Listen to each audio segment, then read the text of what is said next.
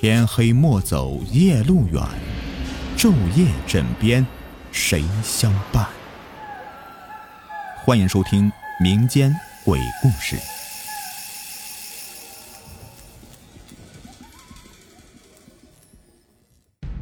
你们好，我是雨田。今天要讲的故事的名字叫做《人肉饺子》。知道什么叫做人肉饺子吗？爷爷问道。哈，一个名字叫人的人做的肉饺子。我答道。什么呀？是人肉做的饺子呀？爷爷继续讲。说在很久之前，大约在清朝某年，一个叫荒凉的地方，路边有一家面食铺。店铺的小夫妻原本靠这个小本生意过得挺好的。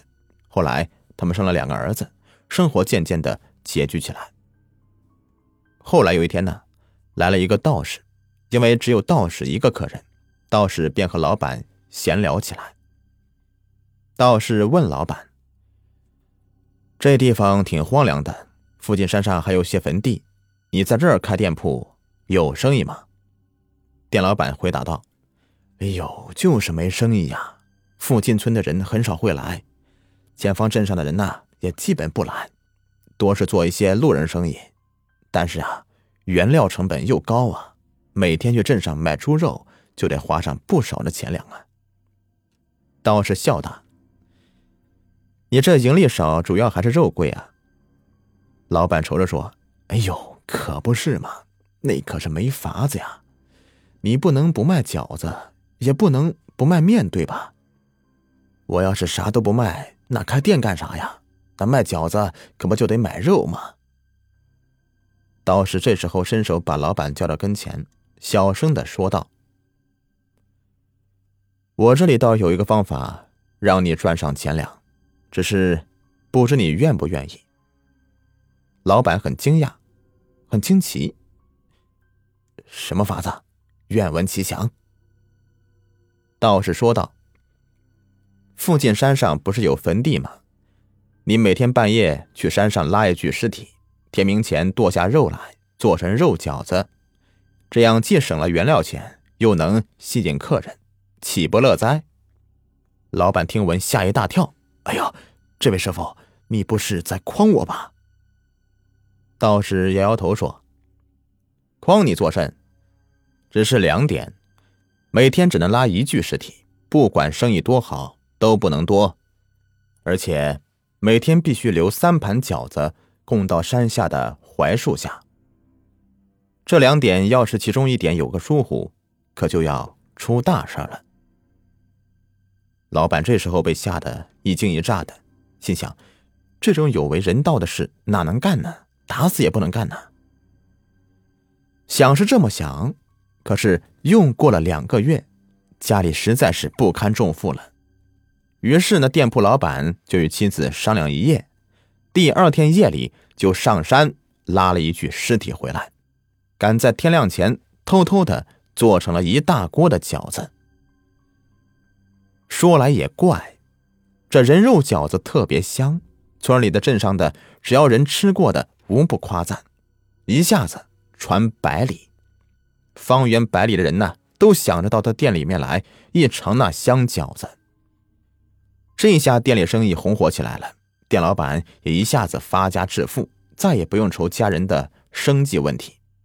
只是，虽然是生意红火，但道士交代的事他可没有敢忘。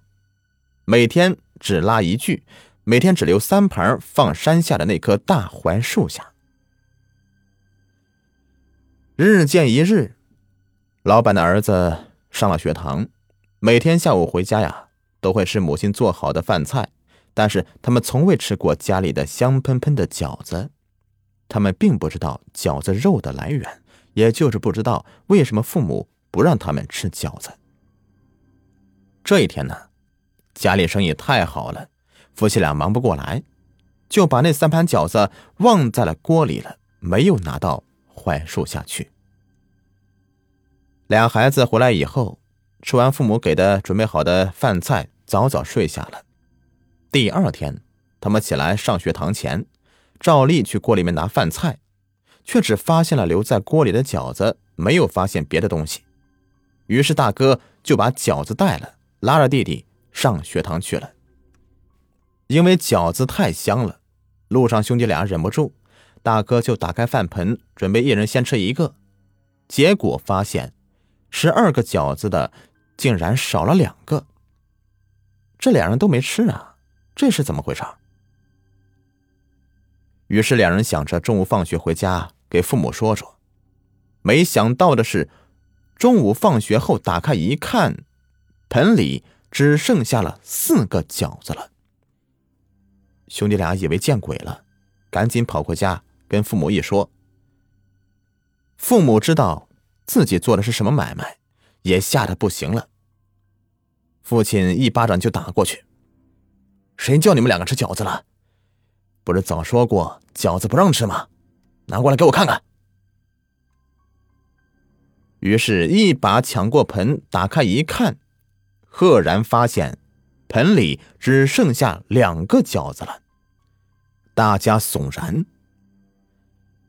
爷爷又问我：“你猜猜那饺子哪儿去了？”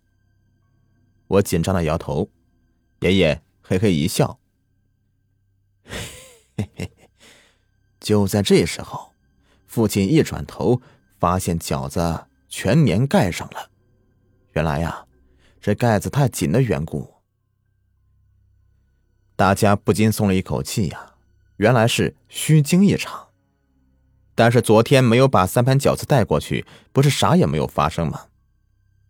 夫妻俩觉得那道士吓唬他们的，于是渐渐的胆子大了起来。第二天就拉了两具尸体回来，因为生意太忙了，也就不再往槐树下面供饺子了。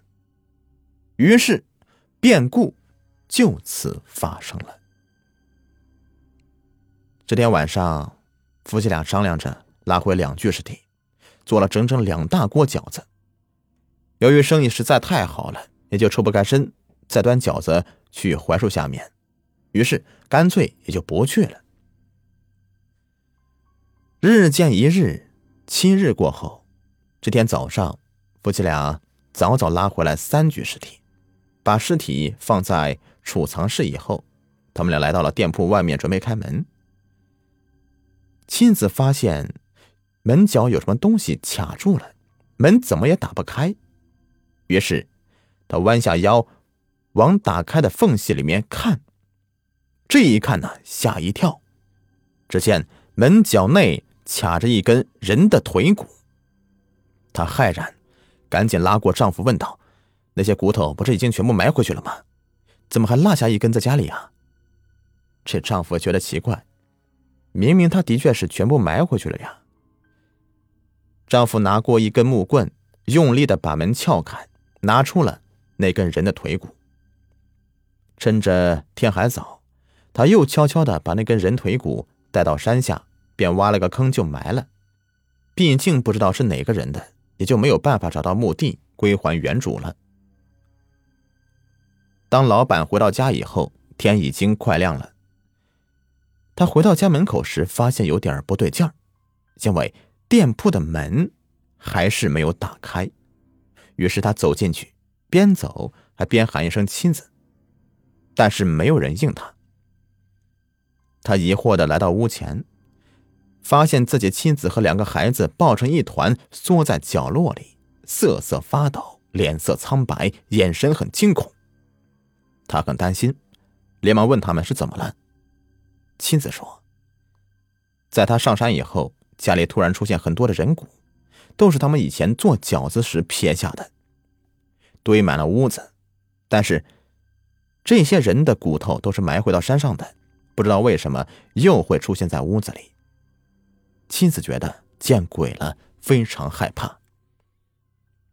但是那些骨头呢？现在在哪儿？丈夫又问道。妻子摇头。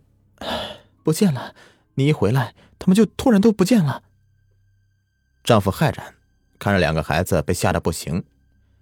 丈夫一时不知道该如何是好。妻子知道自己造孽太多了，于是问丈夫：“我们肯定是遭报复了，那今天那三具……丈夫偏不信邪，他特别生气，对妻子喊道：“我就不信了，一堆骨头还能咋的？我倒要看看今天他们是能搞出什么花样！”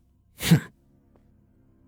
说着，他安排妻子和两个孩子去屋里休息，自己一个人来到了储藏室，把那半夜拉回来的三具尸体做成了三大锅饺子，剩下人骨头扔到院子里挖坑给埋了。把饺子端出去以后啊，他开了店门，陆续有人过来买饺子。他喊妻子过来帮忙，也大喊大叫着让两个儿子去学堂。但是，他喊了很多遍，都没有人应他。他突然就心头火起，来到屋子里，正想开口大骂呢，结果他愕然了。屋里没有他的妻子和两个儿子。地上只有三具人骨，完整的躺在地上，满地都是血，血慢慢的流出来，蔓延到屋外，浸湿了他的鞋袜。这不就是他刚刚埋掉的三具人骨吗？他突然很惊悚，发疯似的来到院子里刚刚埋人骨的地方，死命的用手扒开。他挖了很久，很深，但是什么都没有。这时候，店里已经有许多的老顾客过来光顾了。他们来到店里，看到老板在院子里面挖东西，都打趣的说了几句。但是老板只是愣愣的跪着，没有理会他们。那些顾客就自讨没趣的开始喊老板娘，说要来一盘饺子。可这时候，他发现了异样，店内地上有一滩血，顺着血的源头看去。从屋里面流出来的，好奇的人过去一看，被吓掉半条命啊！只看到那三具人骨躺在血泊中，一大俩小。大家马上报官，官府们过来把店老板给抓走了。但是店老板已经疯了，不管别人问什么，他嘿嘿笑着，一个劲儿的说着：“嘿。”我是罪人，嘿嘿嘿，我是罪人。判官判定了是店老板亲手杀害了妻子，并剁下肉来做成了人肉饺子，而且还查出了他们家屋底下的埋的一堆人骨，经判定都是被做成人肉饺子以后被丢弃的人骨。兹事体大，县官把此事封闭，并没有公之于众，只是将店铺封了，并将店老板判为死刑。斩首示众。在店老板斩首当天呢，很多人都去看热闹。有人发现一个道士，他站在台下看了看，说了一句：“人类都是自私的，早知有违人道，却肆意为之，死后当下十八层地狱。”说着转头就走。因为这道士着实有些怪异。于是有人回头就多看了几眼，赫然发现那道士的道士服下面拖着一条黄色的尾巴。那道士脚步飞快，径直的往西山下而去。有人说，西山下大槐树洞内有黄仙修炼成形，不知道说的是否就是这个道士。但是如果真的是这个道士，那他当初为何要这样的误导店家，就不得而知了。好了，这个故事呢就说完了，感谢你们的收听，喜欢的话别忘了订阅、收藏和关注我。感谢收听，下期再见，拜拜。在节目的最后啊，给您推荐一个卖潮服潮鞋的商家——辉哥潮牌工作室，经营各类鞋子衣服多年了，在业内啊是数一数二的卖家，质量。经得起您的考验。有喜欢名牌鞋子、衣服的，又不想花太多钱的朋友啊，可以了解一下啊。像什么球鞋呀、运动鞋啊，他这里都有。微信号是幺八八七九四九二七九三，买不买没有关系，进来看看也欢迎。微信号是幺八八七九四九二七九三。